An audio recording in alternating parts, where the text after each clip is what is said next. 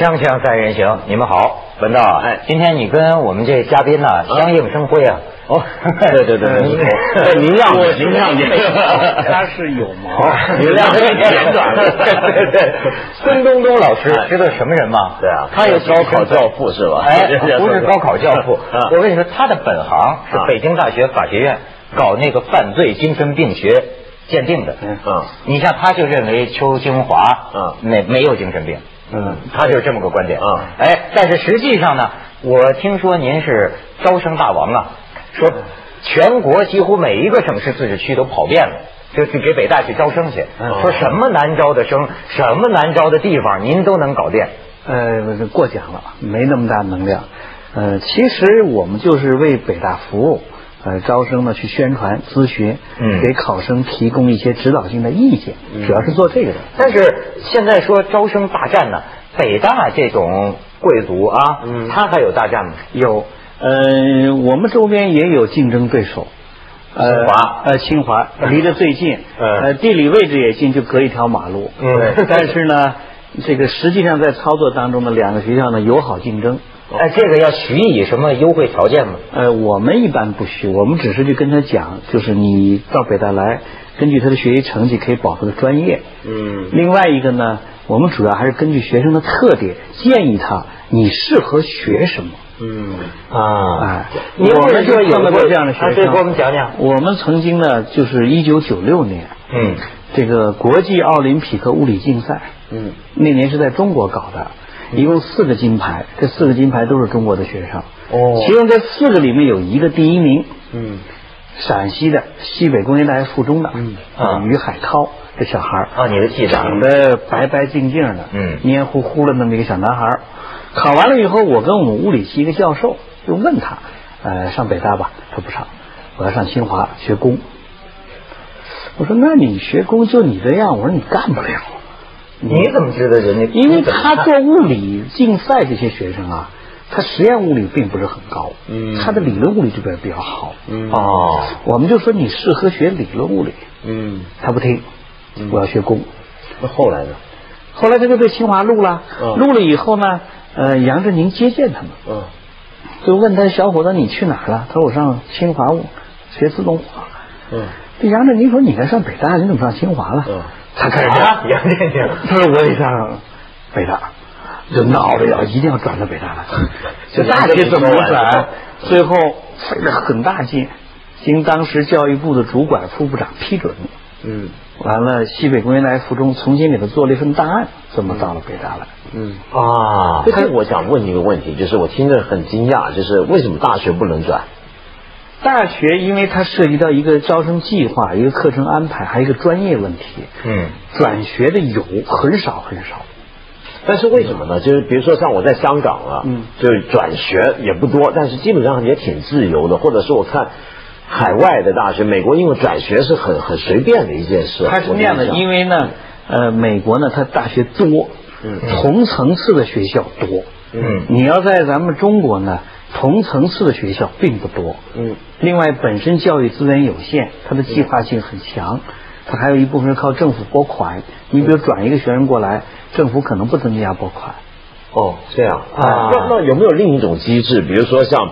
像哈佛，像那种最最顶端的那种美国的名校，他们都会有这么一种制度，就是你大二升大三的时候啊，他可能会刷掉一些，就有些人被刷掉，然后就有一些人是从别的学校，比如说他不是你刚刚说层次嘛，他可能不同层次，比如说我本来在个二三流的大学念书。但是我是进了大学，我高考不怎么样，但是我上了大学之后呢，我的能力才充分发挥出来，我大学里面表现特别优异。这时候呢，哎，我想，哎，我是不是也该去北大试试呢？那这时候是不是有这种额度？这个目前中国没有，嗯，原因是呢，我们的教育资源匮乏，不能满足学生的这种需求。嗯，我们中国现在是全国是全日制高等学校，就是国家承认学历的，官办的。一千三百七十多所，嗯嗯，呃，我们每年考生是一千万，世界第一。我们现在在校生全国大学在校生三千万，世界第一。啊，说的都吓人，真是。这个呢，但是你跟美国比呢？美国现在有高等学校一万多所大学，经他六大学区教育认证委员会认证的有三千四百多所。嗯，美国每年应届高对美国每年应届高中毕业生一百四十万。嗯，所有的他的毕业生都上大学，嗯，他的大学都招不上人来。嗯，哈佛一年可以一届本科他就招一千人，嗯，我北大要招三千多人。嗯啊，就因为教育资源的问题。资源的问题。那我再问你，咱们不跟美国比，咱们跟香港比。我是听说不是年年都争状元嘛？说香港那边大学一年十四万多港币的这个奖学金。嗯，今年那个考生好像我看新闻说北大还说他已经选了北大，不能再选择去香港了。最后这个北京这个状元这个女孩啊，她最后还是被北大录了，她选择了北大，选择北大。我自己呢，我们一帮同学都不觉得香港的大学有什么那么好，有什么那么了不起。那么后来呢，倒觉得奇怪了，为什么现在香港大学在内地变得那么红呢？后来我就发现了，是有一些比较上面的东西在。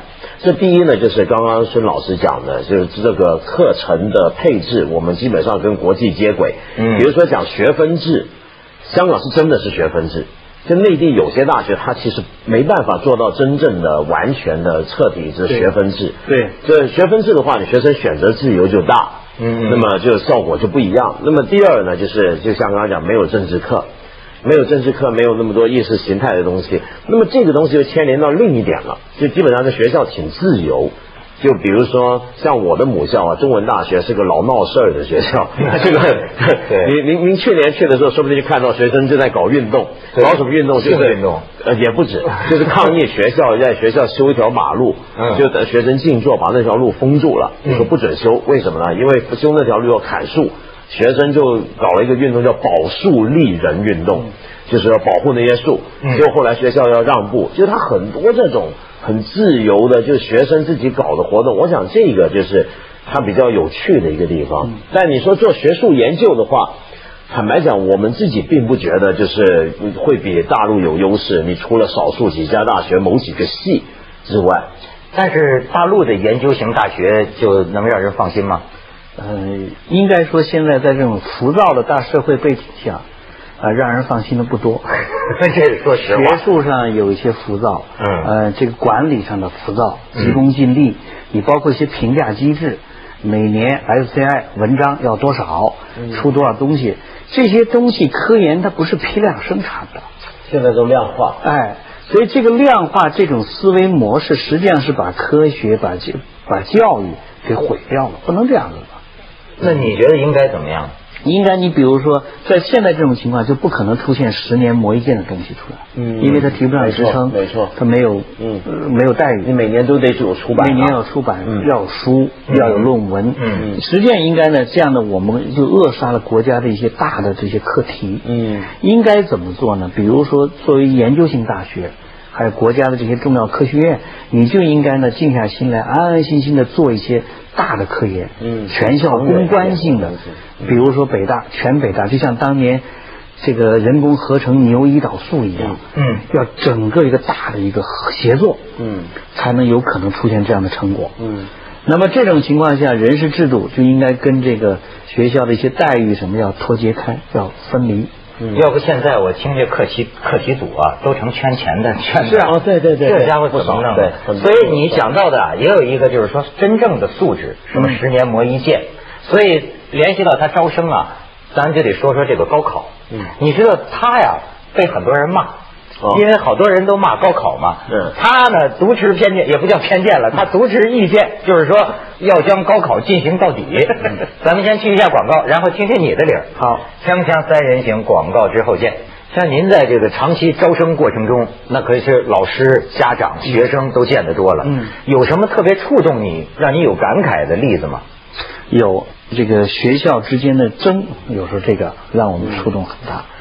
我们就觉得这个现在这个生源大战呐，嗯，哎，争有争的是有些什么招，什么招都有。你给我们说说。哎，有的学校为了争这些学生，这个做工作做到家里面，甚至把学生请到饭桌上来谈啊，都有。还有的学校通过给班主任送钱，给班主任哎送钱，啊，让班主任影响孩子，影响孩子啊，甚至还有这样的事情。有的学校把中学校长、书记都请到一块儿吃顿饭，然后跟你谈一谈。啊啊，这个早早的想办法拿到这个学生的学校的年级的排行的名单，啊，然后到那儿去圈学生。哎呦，哎，这个都有，做工作都要做到学生家里去，这样情况都有。你说我还听说那个就中学校长给下边老师施加压力，就到处拉尖尖子学生嘛，就估计高考能考好成绩的学生，拉来一个给多少钱呢？对，中学也是这样。因为这个呢，实际上都跟我们这个体制、跟我们这个教育资源的匮乏有关系。你比如中学，他现在就现在你可能听说过高考移民。啊，对对对，没错，声援大省，从山东、河南，嗯，到海南，嗯，呃，青海、宁夏、新疆，嗯，这些地方去。那么这些地方有些中学呢，民办中学，他为了宣传他，嗯，他到内地这些省份去买生源，嗯，哦，你这个，比如你是浙江的哈，嗯，我给你这个这个文涛学校，嗯，然后多少钱？你弄几个好学生给我。嗯，买的这还真是市场人口竞争，然后什么都有，提前就把户口搬进来啊，三年以上嘛，现在要求三年以上啊，所以就出这种情况。哎，说到户口啊，有一点啊，就是我作为香港人很不懂的，就是为什么我们这个高考计分呢？比如说大学收生，好像听说是每个地方你户口不一样。分数要求也不一样，为什么这个？你说这个政治，我想你是北大的，我想起来，我去年见到过一个博客上的一篇文章，就斥责北大，说什么呢？就说北大的这个北京籍的学生，北京户口的学生，说能占到百分之十几，是吗？嗯。然后呢，他就说。你这个东西不公平，为什么不公平呢？地方大学是地方财政支持的嘛，那么他多招一些本地的学生可以理解。但像北大这样的学校，这是中央财政，等于说他说这叫全国纳税人的钱，嗯那你凭什么对北京的学生就这么网开一面呢？嗯，这是不是网开一面？嗯，这个是呢需要，为什么呢？因为你这个大学办在北京，吃的北京人民的，喝着北京人民的，一切都用了北京人民的。北京人民可能在表面上不像其他省的地方大学，省财政直接拨款，嗯，但是北京人民给你北京大学的支持，什么支持呢？你包括最基本的副食品供应。现在的农贸市场的菜价很贵，嗯，大学如果完全市场化，我们的学生吃不起。嗯，我说这等于是为了这个回馈北京是吧？你哎，可是可是我就我还是不懂，就是你比如说像很多外国的大学啊，他们也会有这种情况，其实公立大学，比如说我是某个州，在英国我在某个城招的就多，我在当地招的就多，但他们用什么方法来调节呢？就是不是用成绩的这个门栏不一样，嗯，因为成绩门栏不一样，他们觉得有点不公平，他们宁愿用另一个方法，就是说你是本地生的话呢，我就给你收学费便宜一点。啊，就是让本地生学费便宜一点，外面的学生学费高一点。他用这样的一个方法来去去这个在北京大学，在咱们中国目前都做不到。为什么呢？你如果本地生便宜一点，外地生贵一点，嗯，这个学校里面的矛盾要远远大于多招几个学生的矛盾。你说他们讲那故事也就是这个问题，也是真的吗？说在建筑工地上，一个北京户口的工程师碰见一个民工，两商一打听，当年高考的时候，这民工考的比这北京工程师高考分数还高，但是呢，没能上大学。这个我觉得这个问题就是，我我我不是质疑北大那个做法，你刚刚的说法，比比如说姑且我们就说好吧，那就是回馈北京市民。可是问题是现在就出现这情况，就一个北京的学生。去武汉五百多分能上武汉大学，嗯，武汉的孩子就未必上得了。对，这个问题出在哪儿了呢？出在北京的生源不愿意往外地走，他愿意留在北京，嗯，大城市，嗯，所以在北京的一些办学层次并不是很高的大学的招分却很高。那因为他们北京人不愿意出去，我们就得照顾他们。不是照顾他，这个就是各个学校计划的问题了。这就涉及到一个，大家都想抢北京的学生，这就大家就要往北京。他为什么大学往北京投计划？嗯，对吧？那么这个问题就值得探讨了。对，为什么？因为呢，各个大学他会认为，我的学生招上来以后，根据他实践看，北京的学生呢，综合素质比较好。哦，真的吗？教育条件比较好。是的，我去年在大学的就不能同意了。但这个东 西我觉得也不科学吧，孙老师。你如果说要招一个教育条件好、素质综合素质好的学生，你不能就因为他是北京人，就觉得北京人一定好。你应该用另一个方法，比如说我举一个例子啊，嗯，你现在其实我们除了高考之外。高考成绩基本达标之外，还要有别的方法，你去面试学生，对不对？你还可以有一些别的综合的方法去平和一个学生他的综合指数。这个是这各个学校可以自己梁先生，他这个是这样的，就是说呢，面试现在只是限于少数人，对于多数人来说，高考分数是绝对的。嗯，因为呢。中国考生太多，你要都去面试，面试不过来。我我不我不否认这是现实啊。嗯。可是由于你假设了，这把这个现实呢就没有，其实不是很科学的，就等于说北京的学生的素质一定比较好。嗯。这并不是一个很科学的一个想法，对不对？我们不怀疑、不排斥，大部分来自北京的学生素质可能都很不错。但是由于现在我把这个重点啊，不是放在这些数值本身，而是放在这个地域本身，放在北京啊，那么于是就会造成一个什么问题呢？这个问题就是这样，因为北我们大家都认为北京的学生综合素质比较好，我就留更多的名额去招北京的学生。这么长期下去，这些学生，比如说他将来又回到北京了，那么北京注定永远他的素质都要比别的地方好的。因为这个说现在这个教育对，没错，教育是个整个国家的资源再分配的一个问题。这个体制下来的话，你会造成就全国永远都是这几个地方，他们的人的素质一定是最高的。因为那些学生他都上了好大学，他们做了父母之后，他们孩子也这个是您的一个推理。事实是什么呢？这种说永远那就是这这就好下去了，也不是。国家采取其他的政策方式来调整。比如说呢？比如说。一些计划，高校投放计划的时候，在要要向一些省倾斜，比如说考生多的省，适当的增加，嗯，西部地区适当增加，适当增加。我发现他基本上是个肯定现状的这么一个一派观点，对对对，呃，不是说肯定现状，就是说现状高考制度。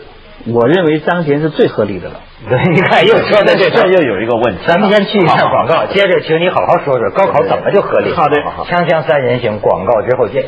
好，现在你要宣说了。你像论战说这高考啊没人性啊，我听见好多骂的，就是应试教育培养应试教育的奴才，弄得咱们这有素质的孩子选拔不出来。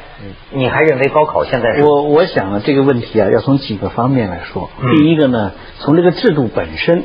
它是合理的、可操作的。嗯，中国现实社会生活当中，高考是唯一的自上而下建立起来的一个良性的制度。你看吧，中国的好制度都是自下而上建立起来的啊，只有高考。像农村联产承包责任制，安徽他呢，哎，非常的呢，在现实环境、现实当中很公平。嗯，因为中国刚才说了，考生又多，历史形成的教育资源又不充分。不能满足社会的需要，那在这种情况下呢？通过考试来选拔人才，事实证明，高考恢复三十年，培养的人才绝对是多的，是优秀的多的，对吧？你没有比较啊，因为你现在只有是通过高考，你不用比啊，你其他方法怎么操作？你比如说你不考试，搞免试推荐，那么就后门成风。对，这是这是别无选择。现在这个，像有些人提出美国那边说是考几次。哎，你要考几次，成本太高。可是，但是这问题是在这儿啊，就是说这种高考啊，我不理解的地方就是，我我认为考试是要有的啊，因为考试的确是公平的。因为你如果说讲那种很抽象的什么学生素质啊什么这种东西的话，你一来呢，总要有个衡量标准。呃，一来他对很多穷学生是不公平的。对，因为很多穷苦孩子对他来讲，他没有去面试的机会。对他要读书考试是是是最最方便的事儿。你叫他去学什么钢琴啊，平常学一些课外活动啊什么，那就家庭根本负担不起。这个我我同意。可是问题是能不能够有一种有弹性的方法？比如说像考 SAT 那种方法，就是比如说把考试缩减，成为几个核心，考几个核心能力的科目，不要考的那么全，考的那么多。比如说就只考几个最核心的东西就行了。然后呢，其他你的日常的知识那些就能够看学校的成绩，让这个是理想状态。嗯，呃，考的科目越少，学生的压力越大，实际上是为什么呢？因为竞争的压力就大了，考的内容就那一点儿。嗯，现在高考一分可能差好几百人，那个时候一分可能就差上万人了，因为你考的内容少。你比如我就全国就考一道题，呵，全国就考一道一道题，这个时候可能所有的学生都停留在十五分上，你怎么办？他的观点是什么呢？就是说高考是别无选择，是不是现在唯一合理的？但是呢，如何解决应试教育的问题？他认为考题就出题，题很重要。他这个题题像我刚讲的，嗯，这个是你说这个就是说素质哈，对，考卷能不能考得出来？哎，能考出来，通过考试考出来啊。我出题的出的题的内容。就可以考出素质来。怎么讲？你比如说呢，从九四年开始，全国高题开高考考题开始变化。嗯。语文变化了。语文。最大怎么变呢？离开语文书了。当时很多中学不适应，但是考到现在十来年了，怎么效果怎么样呢？引导学生增大阅读量。嗯。阅读量增大了。怎么引导？你你能学我的考题，你比如我不考语文，不限于课本上面的教材上面的，我给你考其他的。对，你比如说我们有一年自主招生考试，北大自主招生考试，嗯，我们就出了给学生出对联。啊，这当年陈寅恪就主张什么对国学呀，就学做对联啊。当时周祖模先生考清华嘛，啊，陈寅恪先生出的题嘛，孙行者让周祖模接个下联。嗯，现在有两个版本，一个说他接的是祖冲之啊，对对吧？哎对，哎啊呃，一个是接的是祖冲之，一个接的是胡适之，两个版本，但是实际上他接的都对。嗯嗯，对吧？那周祖模先生就凭这仨字就上了清华了。嗯，那么你做了对联以后，据我了解，现在很多中学就给学生恶补对联。对联是中国国粹啊，你能把它对好就不容易啊。可是我的问题是在这啊，我不否定考试有它存在的价值，但是我认为，与其在考试里面想穷尽一个人的素质，都是靠一个考试来看到。有没有可能就是你慢慢放开考试以外的别的渠道？现在正在放，有限制的放。比如说现在呢，有这个自主招生啊，自主招生呢就是除了笔试以外，还要考虑到学生其他因素。